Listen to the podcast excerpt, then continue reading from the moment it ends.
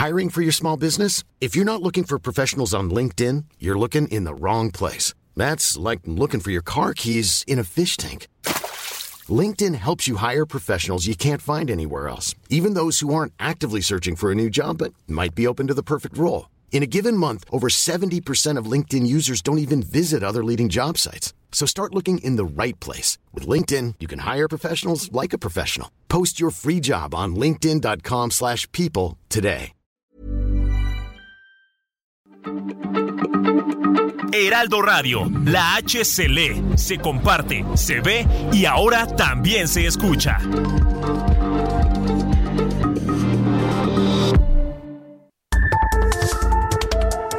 Las coordenadas de la información. Con Alejandro Cacho.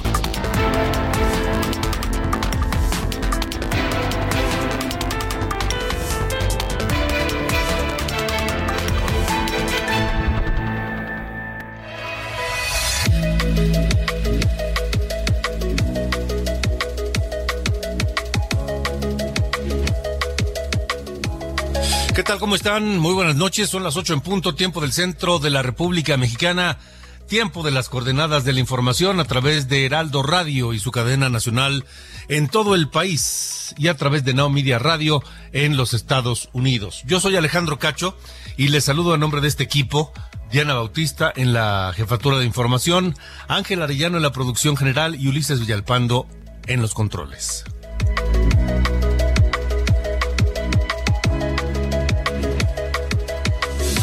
Bueno, una, una, una tarde, noche de lunes agitada, movida informativamente y por supuesto lluviosa y fresca en el Valle de México, aunque en el norte del país siguen las temperaturas altas, sigue el calor que ronda los 40 grados Celsius en Nuevo León, en Tamaulipas, en Chihuahua, en varias zonas del norte de la República. En este momento aquí en la Ciudad de México tenemos una temperatura de 16 eh, grados Celsius y vaya forma de llover en algunas partes del Valle de México, lo estaremos reportando, pero también vaya forma de moverse las cosas. El panista Santiago Krill declinó sus aspiraciones presidenciales a favor de Xochitl Galvez. Durante todo el día se estuvo especulando, desde temprano se hablaba de la posibilidad de que Santiago Krill eh, declinara sus aspiraciones por ser candidato presidencial en favor de Xochitl Galvez, luego de la solicitud de más de 1.800 panistas. Ahora la elección del Frente Amplio por México se definirá entre la priista Beatriz Paredes y Xochitl Galvez. Y si del lado de la, del oficialismo la candidata es Claudia Sheinbaum, por primera vez en la historia tendremos una elección entre dos mujeres candidatas y probablemente Alguna de ellas sería presidenta de México por primera vez una mujer en la historia. Platicaremos del tema con el doctor José Antonio Crespo, analista, político, columnista, escritor e historiador, académico, por supuesto, esta noche aquí en las coordenadas de la información.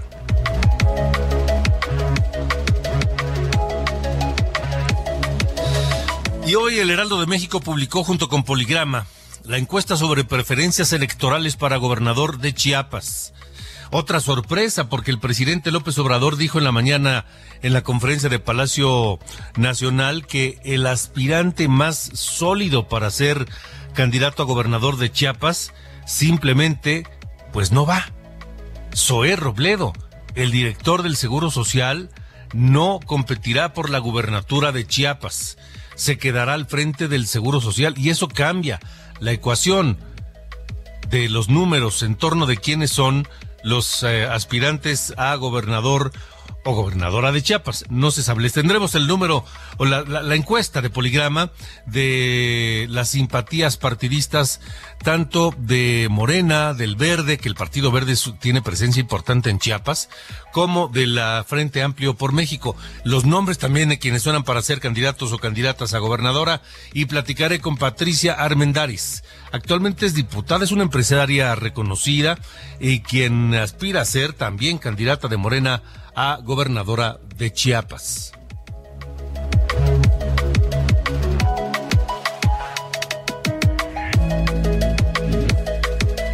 Además, escuchen bien esto, porque eh, los avances científicos parecieran cosa de ciencia ficción en ocasiones.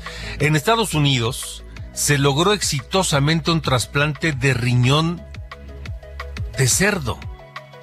Porque bueno, un trasplante de riñón, pues hace muchos años se llevan a cabo. No, un riñón de cerdo. Con algunas modificaciones genéticas. Y esto lo, lo, lo practicaron en un hombre con muerte cerebral. Y eso le da esperanzas a aquellas personas que esperan trasplantes de órganos en el mundo. Platicaré del tema con el doctor Rubén Agüero Sánchez, académico del Departamento de Cirugía de la Facultad de Medicina de la UNAM. Aquí, con esto y más, arrancamos las coordenadas de la información.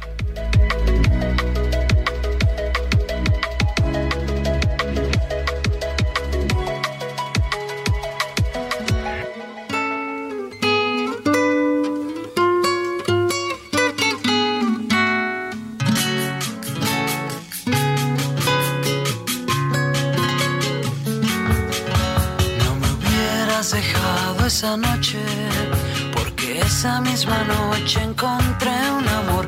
No me hubieras dejado esa noche, porque esa misma noche encontré un amor. Parecía que estaba esperando tu momento de partir. Parecía haber observado mis momentos junto a ti. No me hubieras dejado esa noche esa misma noche encontré Mi querido Ángel Arellano, ¿cómo te va? Buenas noches, ¿qué escuchamos hoy? Muy bien, Alejandro, gracias, buenas noches. Pues esta canción se llama Esa Noche, la canta Café Tacuba. Es del álbum llamado Re, que se publicó allá en 1994, el segundo de Café Tacuba.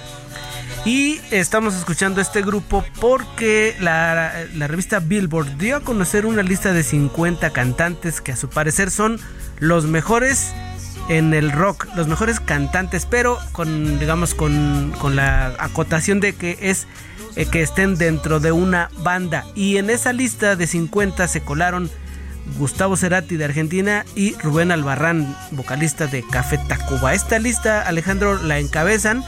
Ahí te va. Mick Jagger de los Stones como número uno, Stevie Nicks, cantante de Fleetwood Mac, Freddie Mercury de Queen, Robert Plant de Led Zeppelin, Kurt Cobain de Nirvana, David Byrne de los Talking Heads, Debbie Harry de Blondie, George Clinton de, este grupo llamado Parliament Funkadelic, Bono de YouTube y en el número 10 Axel Rose de Guns N' Roses. Y de ahí en adelante, pues los 50 que faltan, en los cuales se incluye Gustavo Cerati y Rubén Albarrán. Alejandro, hay que recordar que ya ves que hace unos días te daba una lista similar, pero de los de los hip hoperos y que estaba hasta arriba René de, como de los de los mejores, ¿no? Sí. Entonces, pues ahí está esta nueva lista, Alejandro. Así arrancamos en esta noche. Y oye, Alejandro, yo sé que te gusta Queen. Yo sé que sí, mucho. pero Fíjate que una plataforma de streaming censuró una canción. Al ratito te voy a decir de cuál se trata y por qué. Así que no le cambie, como dice, como dirían los clásicos. Me parece muy bien. Gracias, Ángel. Gracias, que te vaya bien. Siempre Ruta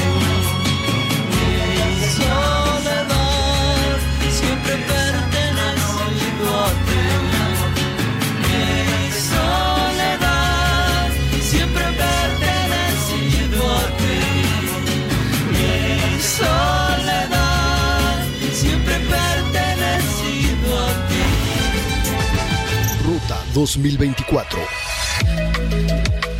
Bueno, fue un día lleno de especulaciones. Desde temprano se hablaba que en cualquier momento Santiago Krill anunciaría que se hace a un lado para apoyar a Xochitl Gálvez, que abandona sus aspiraciones presidenciales al fin de apoyar a Xochitl Gálvez apareció la solicitud de más de 1.800 eh, integrantes del PAN, entre ellos varios exgobernadores, pidiendo a Santiago Krill que, que decline a favor de Xochitl Gálvez. Y finalmente eso ocurrió esta tarde a través de un video. Esto es parte de lo que anuncia Santiago Krill. Hoy anuncio que le doy a Xochitl Gálvez mi total apoyo para que encabece el Frente Amplio por México. Lo hago con plena convicción de que es mi deber. En esta ética política, ningún interés personal o de partido puede estar por encima de México. Estoy convencido que para lograr el cambio que México necesita, la mejor alternativa es mantenernos unidos en torno a Xochitl. Somos amigos, hemos sido aliados políticos y nuestras batallas juntos han sido múltiples. Respaldo la aspiración de Xochitl Gálvez y voy a dar esta batalla para defender lo que creo. Quien eh, salió también a congratularse de este anuncio fue Marco Cortés, el presidente del Partido Acción Nacional. Como saben, frente a las constantes amenazas de instaurar una dictadura que busca someternos y destruir nuestra frágil democracia, Santiago Krill ha tomado una decisión muy importante que demuestra su estatura política y su profundo amor por México. Querido amigo Santiago Krill, Acción Nacional agradece y valora tu generosidad. Reconocemos que pongas a México por encima de tus legítimas aspiraciones personales. Tu actuación sin duda es digna de un buen ejemplo para que desde ahora vayamos logrando un gran cierre de filas con Xochil Gálvez. Saludo esta noche al doctor José Antonio Crespo, analista político, columnista, académico, escritor, historiador eh, y, un, y, un, observador agudo de todos estos, de toda la política mexicana. Doctor José Antonio Crespo, gracias, buenas noches. ¿Qué tal? Buenas noches. Pues empiezan a mover las cosas. Hoy el presidente anuncia que Zoé Robledo no va por Chiapas, pero pues evidentemente la nota es eh, esta declinación de Santiago Krill, lo cual perfila eh, a dos mujeres en la boleta presidencial del año próximo, aparentemente. No, pues yo creo que ya, eh, por lo menos del lado de opositor, seguro va a ser una mujer. Sí. Lo más probable es que sea Xochitl, a pesar de que las encuestas de la semana pasada eh, pusieron a Beatriz en una de las encuestas muy cerca de Xochitl, en la otra no, nada cerca, y la otra la puso a 30 puntos. El promedio fueron 12 puntos, entonces yo tengo la impresión de que si va a ser Xochitl, que se va a consolidar como la candidata, pero eh, y del otro lado vamos a esperar, pero también pareciera que todo apunta a que va a ser Claudia. Ajá. Entonces sí tendríamos a dos candidatas más y quién sabe qué pasa con el Movimiento Ciudadano. Sí, esa es una gran incógnita, pero eh, ¿cómo, cómo, cómo influye esta, esta, este pase al lado, este paso al lado de, de Santiago Krill? Eh, ¿Realmente fortalece a Xochitl Galvez? Sí, desde luego. Era algo ya previsto. Se podía ver en, desde el discurso de Santiago que decía en los diferentes, eh, eh, bueno, en diferentes declaraciones, en los foros, yo pase lo que pase, o sea, si pierdo, yo voy a seguir. Yo creo que ya, ya él sabía, eh, y lo había hablado con Xochitl, de decir, bueno, pues aquí la que tiene el triunfo eres tú, la que tiene el empuje, la que tiene más probabilidades. Yo voy a continuar en algún momento de declino para darte el apoyo y lo más probable esto yo lo puedo lo puedo adelantar, pero no como una información que se me haya dado, sino uh -huh. así lo preveo, eh, que Santiago se va a incorporar a la campaña de Xochitl, si es que Xochitl, como, como yo creo, se consolida como la candidata, y también con una especie de acuerdo, decir, yo me, yo me bajo para apoyarte y me voy contigo, me incorporas en tu campaña y si Xochitl llegara a ganar la presidencia el año que viene, pues ahí veremos a Santiago en el gabinete. Ahora, eh, ¿cómo, ¿cómo se está palpando entre los ciudadanos este proceso del Frente Amplio por México para elegir a, pues, a, la, a la que será su candidata para la para la presidencia de la República. ¿Sí está entusiasmando este, este proceso? ¿Sí hay un apoyo ciudadano a la, al Frente Amplio por México frente a la oposición de, del oficialismo y Morena? Mucho más que, que el que hubo en el 2018, sí, porque el procedimiento es novedoso y es más abierto, por supuesto. Hay críticas, hay dudas, hay a veces eh, malas interpretaciones. ¿Por qué? Pues porque es nuevo el proceso, porque uh, se está aplicando en muy poco tiempo, porque no hay los recursos como para que sea un proceso totalmente manejado bien, eh, no hay un INE con toda la estructura y el, los recursos que tiene el INE, hay un comité organizador que está haciendo lo que puede y en lo fundamental está sacando adelante este procedimiento, pero con dificultades, con dudas, con sospechas.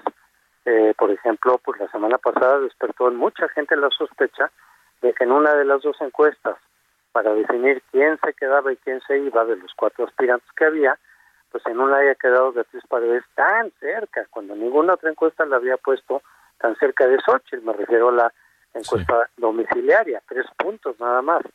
Eh, eh, y eso generó pues mucha gente desconfianza, es decir, pues, que las encuestas ponían en el tercero o cuarto lugar y de repente aparece en segundo y muy cerca de Xochitl en esa. Se compensó con la otra telefónica en donde Xochitl gana por 30 puntos, entonces ya. Eh, pero pero sí generó suspicacia porque se vio muy rara esa encuesta, se vio muy atípica, digamos. ¿De qué manera? Sí. ¿De qué manera pueden influir precisamente las encuestas y las encuestadoras por estos resultados tan disparados a veces entre unas y otras eh, y en tiempos en que hemos visto que muchas encuestas fallan o algunas simplemente son trajes a la medida para el candidato que las paga, ¿no? ¿De qué manera pueden influir? Desafortunadamente las encuestas ahorita ya son un, este, un verdadero relajo. Eh, sí son, en otras ocasiones han sido un indicador muy importante para ver por dónde van las cosas, incluso para hacer pronóstico de quién gane y quién pierda. Pero ahorita, francamente, las encuestas están muy disparatadas. Lo vimos también con el Estado de México, donde algunas le daban 20 puntos de ventaja a Delfina y otras daban empate técnico y otras daban solamente 4 o 5 puntos de ventaja. Y pues sabemos que muchas de estas encuestas no se usan para orientar, sino para como instrumento de propaganda son pagadas por los candidatos o los partidos para que pongan los números que ellos quieran y tratar de influir en, la, en el ánimo de la gente, decir, no, pues ya ganó fulano o ya ganó tal partido. Pero por otro lado sale otra encuesta que te pone en empate técnico o te pone arriba. Lo estamos viendo también en la contienda interna de Morena. Algunas encuestas salen con Marcelo algo arriba de Claudia Sheinbaum, algunos puntos, y otras donde viene completamente abajo. Pues ¿cuál es la buena? Pues, pues quién sabe quién puede decir cuál es la buena. Y de hecho pasó también, repito, con la con las encuestas oficiales del frente. Una te pone a tres puntos de distancia y otra te pone a 30 puntos. ¿Cuál es la buena? Esto genera mucha confusión y mucha suspicacia. Eh, no no hay no, no, se sabe a qué encuesta eh, eh, hacerle caso. Ahora, eso por el lado del Frente Amplio por México, por el lado de la oposición, pero por el lado del oficialismo, eh, ya hay una, una serie de críticas eh, entre Marcelo Ebrard, o mejor dicho, de Marcelo Ebrard a Claudia Sheinbaum, y hemos visto prácticas francamente descaradas de acarreos y demás, cosa que se supone, o no se supone, el propio líder López Obrador prohibió, pero que están violando a todas luces y no pasa nada, doctor Crespo. Lo prohíbe dientes para afuera y sabe perfectamente lo que está pasando. Él fue el que adelantó la campaña, primero de manera informal. Hace dos años empezó la campaña Morena y López Obrador lo sabe y sabe que viola la ley y no le importa porque sabe que tampoco se le puede frenar ni se le puede hacer nada. Entonces él lo prohíbe para que la gente, sus seguidores sobre todo, crean que de veras pues, es limpio el proceso, o por lo menos que no cuenta todas esas trampas que estamos viendo, que son evidentes, pero que ahora nos denuncia Marcelo Obrar, que no tienen el visto bueno de López Obrador. Caray, si no tuviera el visto bueno de López Obrador no estarían ocurriendo, así de fácil. Pero pues él tiene que engañar porque es lo que sabe hacer. Eh, Marcelo, la cosa es muy grave porque Marcelo no solamente está diciendo que no es piso parejo, indirectamente y sin decirlo con todas las palabras nos está diciendo que Claudia está incurriendo en delito electoral. Al recibir dinero público eh, pues de, que dice del bienestar los acarreos bueno los espectaculares los vemos por todos lados. Este eso es delito electoral eh, sancionado con cárcel. Ya sabemos que no se va a aplicar ya sabemos que la fiscalía electoral está en manos de Morena eh, que está borrada prácticamente está pintada en la pared no ha hecho lo único que ha hecho en estos cinco años la Fiscalía Especial, Electoral, perdón, fue exonerar a Pío López Obrador. Es lo único que ha hecho. Y congelar, y congelar el, el expediente de Delfina Gómez. Eh, entonces, claro que no se va a aplicar la ley, pero sí está incurriendo en delito electoral. Y el propio Marcelo, con sus denuncias, aunque no utilizó esa palabra, nos está diciendo, señores, aquí se están cometiendo infracciones y delitos electorales que evidentemente le perjudican a la contienda interna, por eso lo dice. Claro.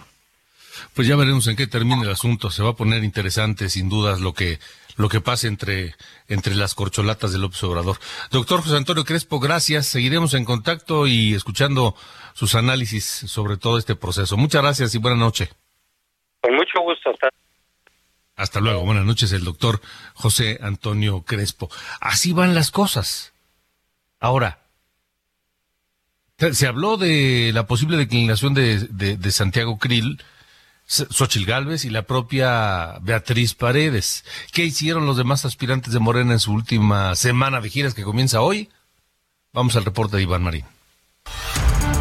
Luego de que simpatizantes panistas le pidieran a Santiago Krill que declinara a favor de Xochitl Gálvez para abrirle paso en la contienda interna del Frente Amplio por México, Gálvez reconoció la valentía de Krill y aseguró que están juntos en el proyecto. Yo creo que Santiago lo va a hacer en el momento que lo tenga que hacer. O sea, yo, yo quiero reconocerle a Santiago toda su valentía, su honorabilidad y Santiago y yo estamos juntos en este proyecto, es lo único que puedo decir. Por su parte, la aspirante del PRI, Beatriz Paredes, dijo que el juego interno sigue, al resaltar que están en marcha los foros del Frente Amplio por México y que mañana se realizará en Guanajuato, ahora solo entre ella y Xochil Gálvez. El dirigente nacional del PRI, Alejandro Moreno, resaltó que será una mujer la que eventualmente será la candidata a la presidencia del Frente Amplio por México. Ha quedado claro que será una mujer la responsable de construir el Frente Amplio por México. Bueno, yo tengo que reiterar mi reconocimiento a estas dos extraordinarias mujeres, como lo es Beatriz Paredes Rangel y Xochitl Gálvez. Así que estamos contentos. Y en la última semana de las giras de los aspirantes de Morena a la presidencia, desde Sinaloa, Marcelo Ebrard llamó a los mexicanos a participar en la encuesta interna de Morena sin importar si son simpatizantes o no del movimiento, al afirmar que solo hay dos opciones, Claudia Sheinbaum o él. Si la encuesta toca tu puerta, seas o no de Morena, participa. Es para decidir el futuro de México. Tú decides, o Claudia o yo. Por su parte, Claudia Sheinbaum participó en una reunión privada con el Consejo Coordinador Empresarial donde dialogaron sobre temas como energía, seguridad, infraestructura, inversión y su paso como jefa de gobierno de la Ciudad de México. Desde Colima, Gerardo Fernández Noroña del Partido del Trabajo aseguró que será él quien gane la elección interna de Morena basándose en un sondeo callejero realizado durante este fin de semana que posiciona al petista en el primer lugar. En la Ciudad de México, Ricardo Monreal informó que del 19 de junio al 19 de agosto gastó un total de 3.507.000 pesos y aseguró que sus eventos se han realizado de manera austera y sin acarreos. La nuestra ha sido una campaña interna demasiado austera, con gente que desea ir voluntariamente, sin grandes movilizaciones por no llamar acarreos, sin grandes espectaculares, lonas, mantas, bardas. Adán Augusto López tuvo asambleas en Hidalgo y Tlaxcala, donde dijo que sin importar que Corcholata gane la contienda interna, se dará la continuidad a la pensión para los adultos mayores e incluso tendrá un aumento. Manuel Velasco del Partido Verde se reunió con el dirigente del Consejo Coordinador Empresarial, Francisco Cervantes, e hicieron un llamado en conjunto para aprovechar al máximo la oportunidad que tiene el país de atraer grandes inversiones con el New Sharing. Esta fue la actividad de los precandidatos a la presidencia. Gracias, Iván. Ahí, ahí lo que ocurre en un lado y otro, por parte del oficialismo, Morena, PT y Partido Verde, y por parte de PRI, PAN, PRD, Xochil Gálvez, Beatriz Paredes y hasta el día de hoy Santiago Krill. ¿Qué va a pasar del lado de las corcholatas? ¿Qué va a pasar del lado de Morena? ¿Qué va a pasar con Marcelo Ebrard? Marcelo Ebrard está limitando la competencia entre Claudia Sheinbaum y él. Pero también está Dan Augusto López. Y yo lo dejaría ahí. Adán Augusto López, Claudia Sheinbaum, Marcelo Ebrard. ¿Qué va a pasar si no es Marcelo Ebrard el elegido? ¿Qué va a pasar si hay una serie de rompimientos entre Ebrard, Claudia Sheinbaum, López Obrador? Ahí hay un tercero, ahí está Adán Augusto López. En fin, esto no se ha terminado. Los próximos días tendrán que ser cruciales en torno del futuro de estas candidaturas y por ende de México. Vámonos a la pausa.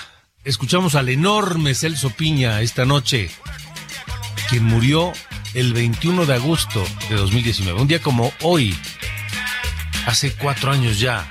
Este enorme compositor, acordeonista, originario de Monterrey, que, que, pareciera más bien colombiano de algún otro lugar.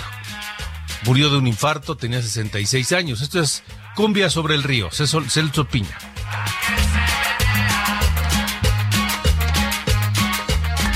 Alejandro Cacho en todas las redes. Encuéntralo como Cacho Periodista. Heraldo Radio, la H se lee, se comparte, se ve y ahora también se escucha.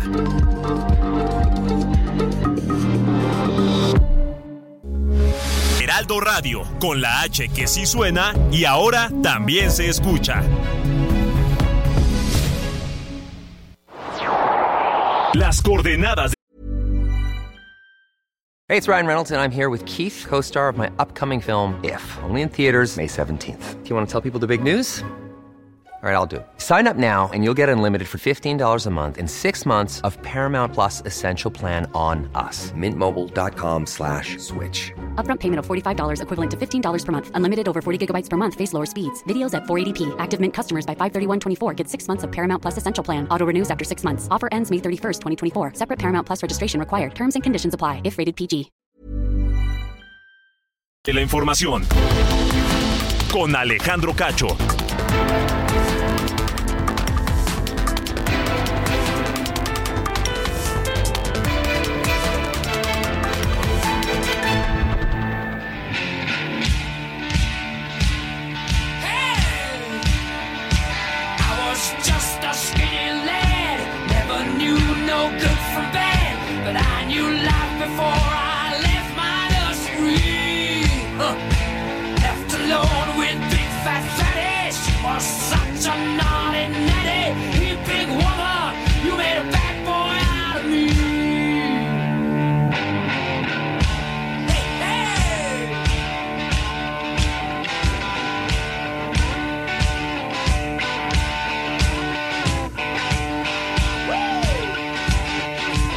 Continuamos a las coordenadas de la información, 8 con 31 tiempo del centro de la República Mexicana.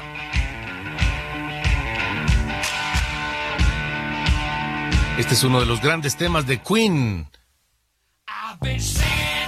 Se llama Fat Bottom Girls. Y esta canción ha sido censurado, ha sido eliminado de una plataforma de audio para niños que se llama Yoto. Y este, este, este tema viene en el álbum de los grandes hits de Queen, Fat Bottom Girls, las chicas del trasero gordo es eh, la traducción, es uno de los clásicos de Queen. Y esta plataforma Yoto dice que, pues como su público es, son niños de alrededor de 5 años, pues el tema de, las, de esta canción no les parece adecuado para ese para esa audiencia. Así que Fat Bottom Girls de Queen va para fuera de Yoto.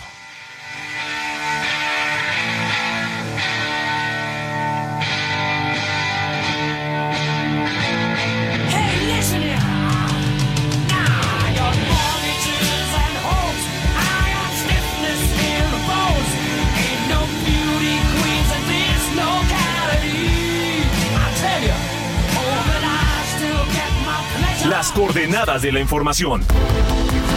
Con Alejandro Cacho.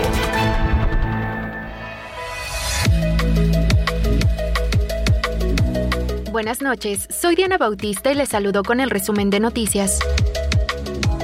La Fiscalía de Sonora imputó por el delito de feminicidio a Hilario N., quien el sábado asesinó a balazos a Alma Lourdes, gerente de una carnicería en Ciudad Obregón, con quien discutió en el establecimiento.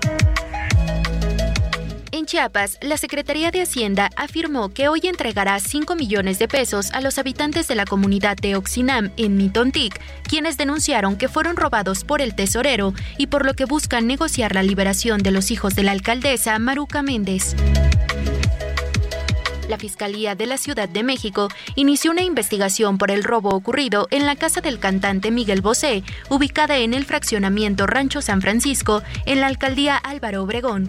El cantante informó que junto con sus dos hijos y trabajadores fueron amarrados mientras fueron robadas sus pertenencias. Una jueza federal otorgó un amparo a la Unión Nacional de Padres de Familia que ordena frenar a nivel nacional la distribución de los nuevos libros de texto gratuitos y pidió que se establezca una estrategia para la implementación de programas y libros del año pasado. El presidente Andrés Manuel López Obrador criticó esta mañana a quienes se manifiestan contra los nuevos libros de texto, asegurando que están manipulados y desinformados, luego de que en Chiapas, padres de una comunidad sotzil quemaron los libros por considerar que sus contenidos no son aptos para los alumnos.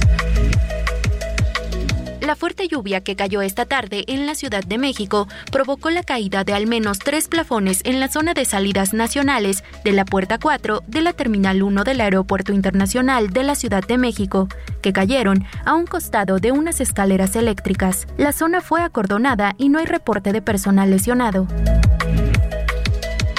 La tormenta tropical Hillary dejó afectaciones tras su paso por Baja California y Baja California Sur, dejando a cientos de personas sin luz y al menos tres muertos en el país, mientras en California, Estados Unidos, se reportan daños tras los fuertes vientos e inundaciones en la costa del Pacífico. Estas fueron las noticias de este lunes. Buenas noches.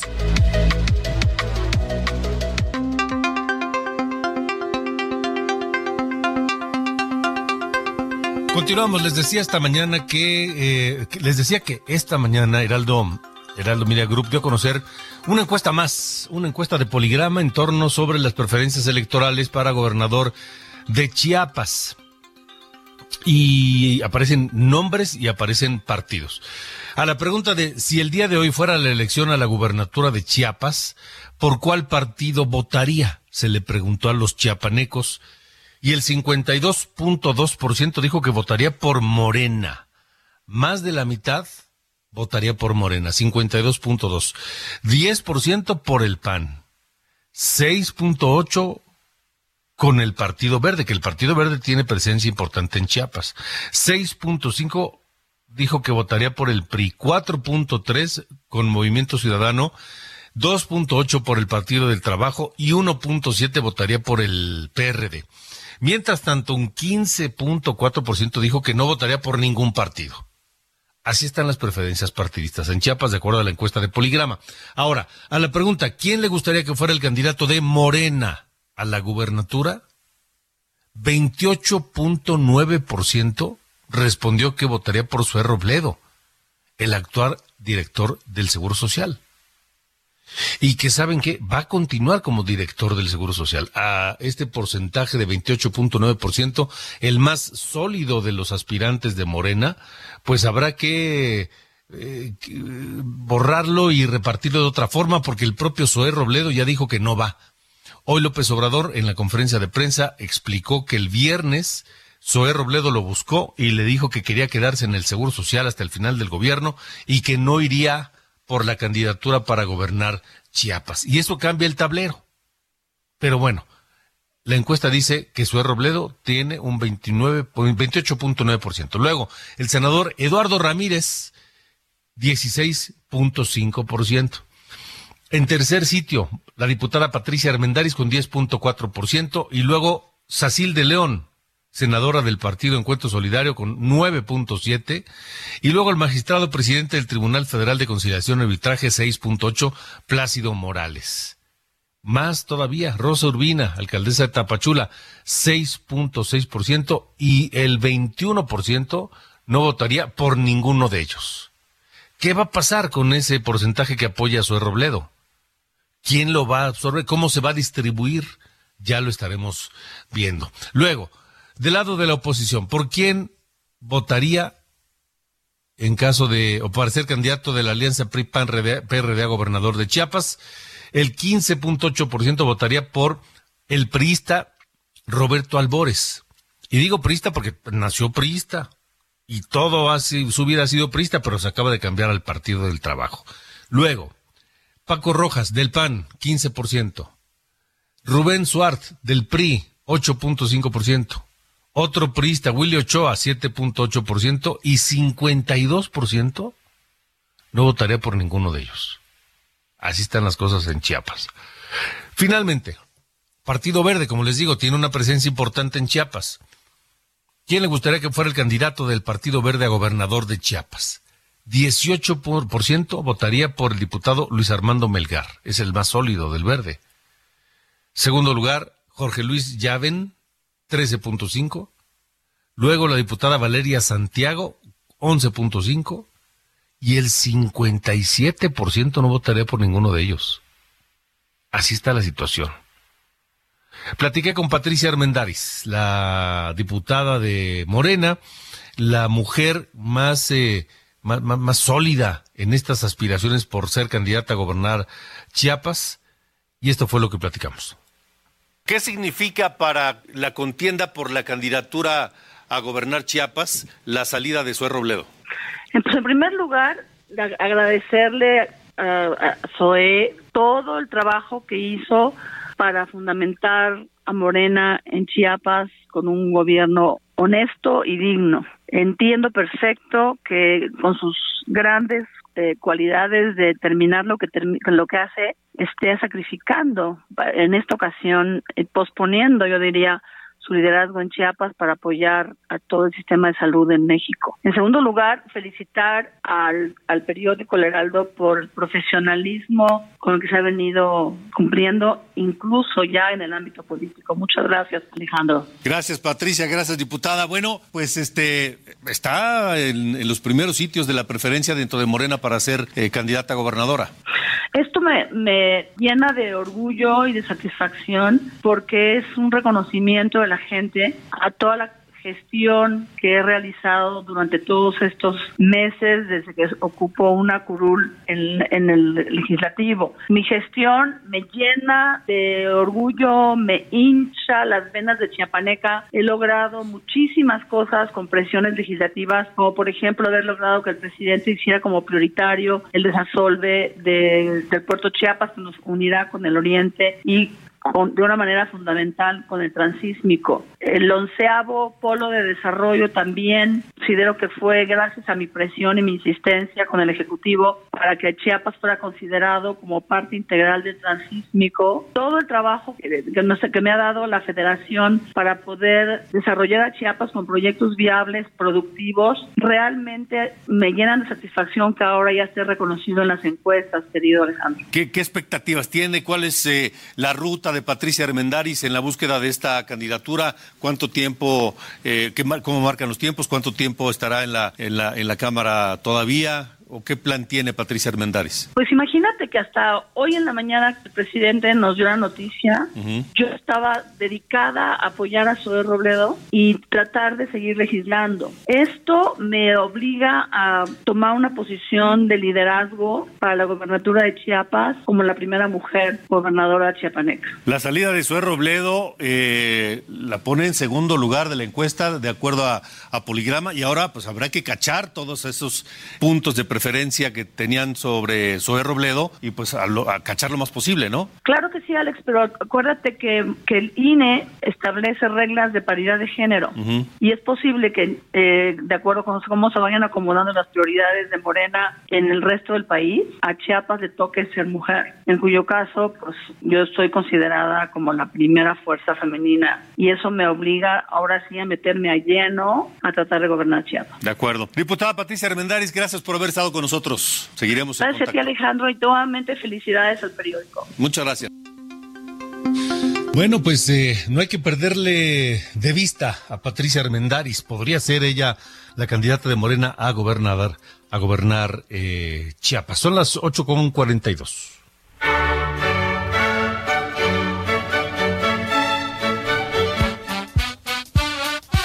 Mi querido Carlos Allende, buena noche y buen inicio de semana. Igualmente, señor Cacho. Eh, digo, a lo mejor no va a ser tan bueno para temas informativos, pero pues como siempre decimos por acá, hay cosas que se tienen que decir, ¿no? Y que eh, vamos a darle consignar de ahorita para que luego no digan que no se les dijo. Em, desde que tomó posesión nuestro amigo en común Andrés Manuel López Obrador, este, pues digo, una parte de la retórica que, que empezó a empujar mucho fue eh, tener esta estrategia para evitar la, el huachicol, ¿no? El robo de combustibles de Pemex. Que digo, llegó a un punto absurdo, la neta, con, con Peña Nieto. Entonces, pues, digo, era una política sensata, algo que a los, a los mexicanos nos interesaría que bajara. Pero eh, durante tres años, como que lo logró, 19, 20, 21, todo chido, hasta que llegó el 2022. En el 2022 parece que ya todo se fue al traste, porque según datos del propio Pemex, encontraron 13.946 tomas clandestinas, el número más alto desde 2018, que es el último año de Peña Nieto, cuando llegaron a casi 15.000 eh, tomas, ¿no? Entonces llegamos entre, estamos a, a ¿no? Digamos, se quedaron a mil de, de llegar a esa, esa cifra tan trágica. Luego, eh, pérdidas, por ejemplo, durante el año pasado llegaron a 12.600 barriles de gasolina al día. Eso es tres veces y media más que en 2021. Entonces parece que digo, el avance que pudo haber existido en 2019, 20 y 21 ya se fue al traste. Y miren, eh, y el año pasado, Pemex de hecho perdió ya en temas monetarios, digamos en, pérdidas cuantificadas en pesos, 19.891 millones, eh, todo por la extracción ilegal.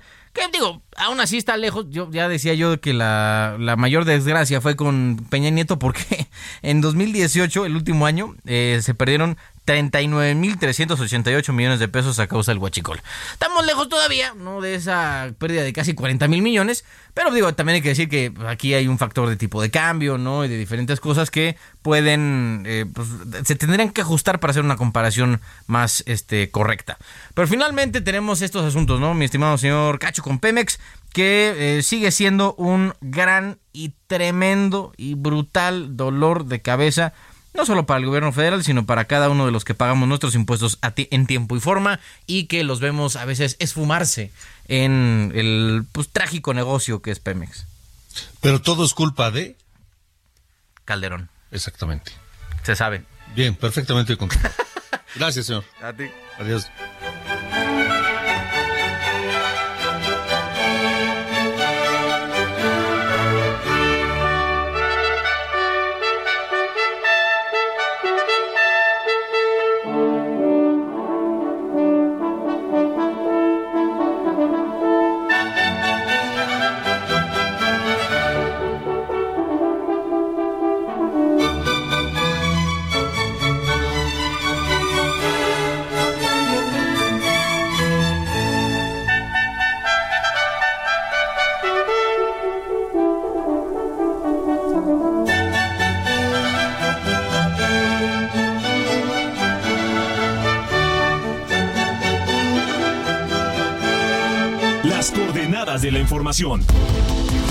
Con Alejandro Cacho.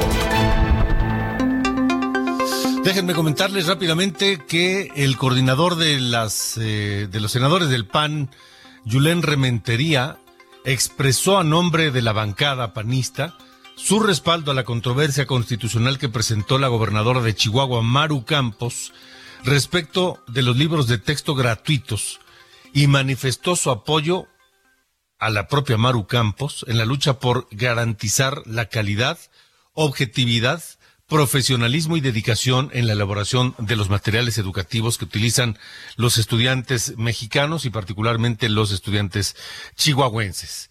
Es extremadamente grave que el futuro de millones se encuentre al borde del atraso, la mediocridad y la manipulación, dijo Yulén Rementería, al tiempo que afirmó que insistirán en una visión de país en la que se privilegie el humanismo, la solidaridad, el conocimiento, la innovación, la superación, el respeto y la inclusión.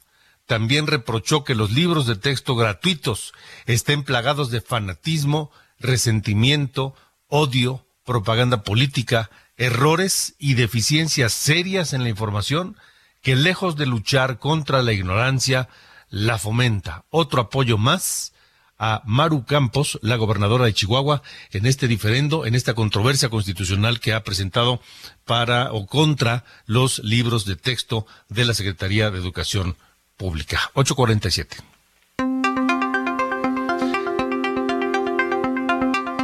Les hablaba al principio del programa de este, de este procedimiento en el que un riñón de cerdo modificado genéticamente fue trasplantado a un hombre de 57 años con muerte cerebral. Esto es un hito en la medicina y en la ciencia. Pero, pero nos preguntamos qué significa esto. ¿Podríamos ya entonces empezar a ver este tipo de trasplantes? ¿Se puede solo con riñones?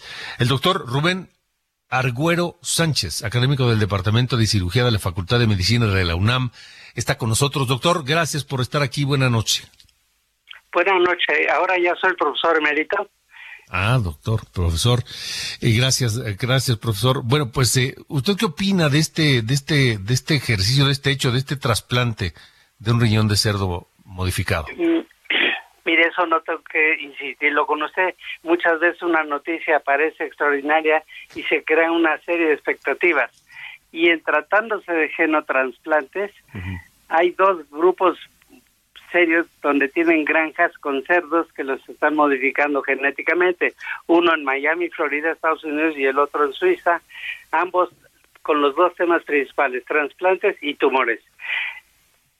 Es cierto que se puede hacer técnicamente, es cierto que se ha intentado genéticamente modificar el comportamiento de los cerdos, pero es cierto que ahorita todavía no podemos cantar victoria. De acuerdo, de acuerdo. esto fue entonces nada más un, ejercicio que salió bien, pero es un paso solamente y no nada definitivo, así lo debemos entender.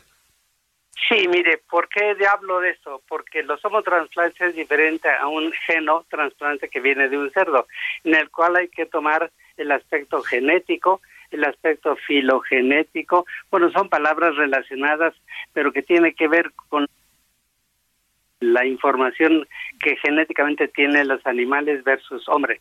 También se debe de, pensar en la histocompatibilidad, que no es fácil hacerla en genotransplantes. Y la otra cosa muy importante, la reacción de rechazo.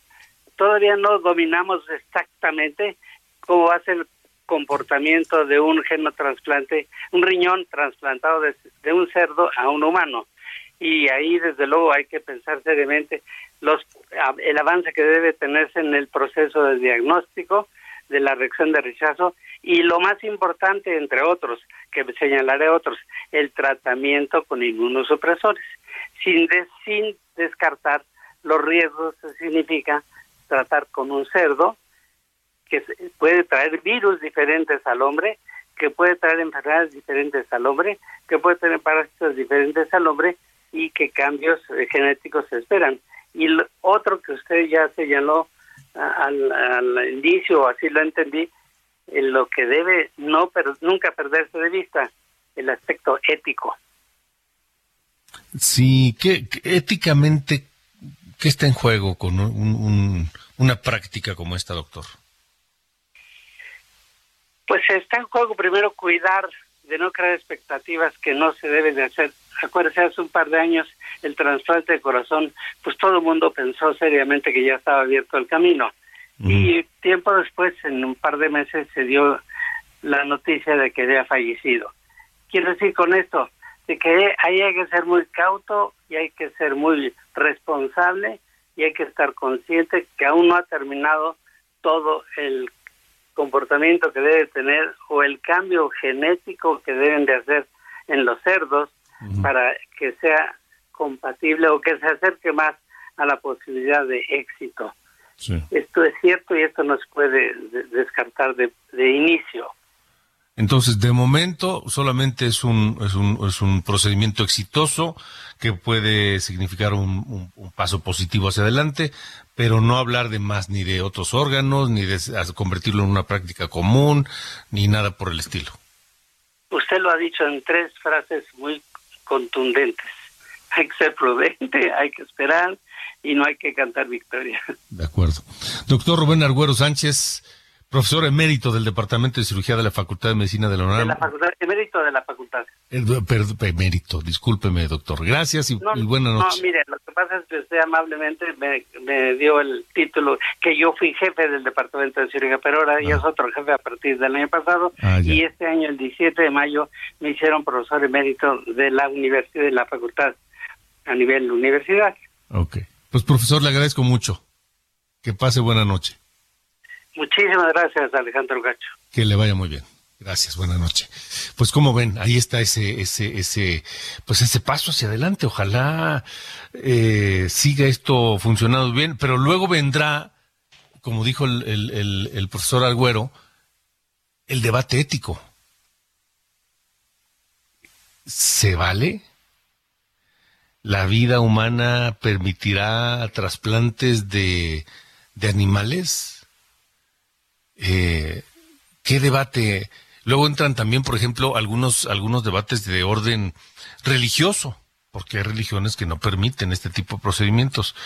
En fin, se pone interesante, pero sin lugar a dudas es un paso también hacia adelante importante en la ciencia, este experimento llevado a cabo con éxito en los Estados Unidos. Un riñón genética, riñón de cerdo genéticamente modificado que se trasplantó con éxito a un hombre de 57 años con muerte cerebral.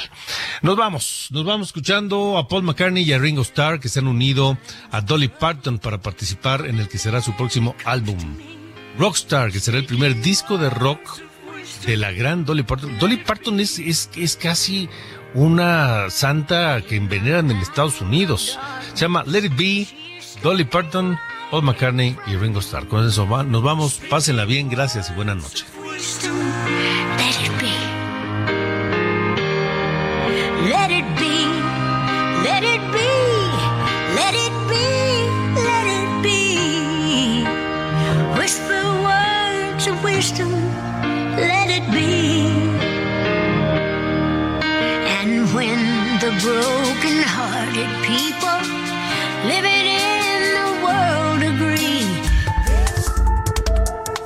Esto fue Las Coordenadas de la Información con Alejandro Cacho.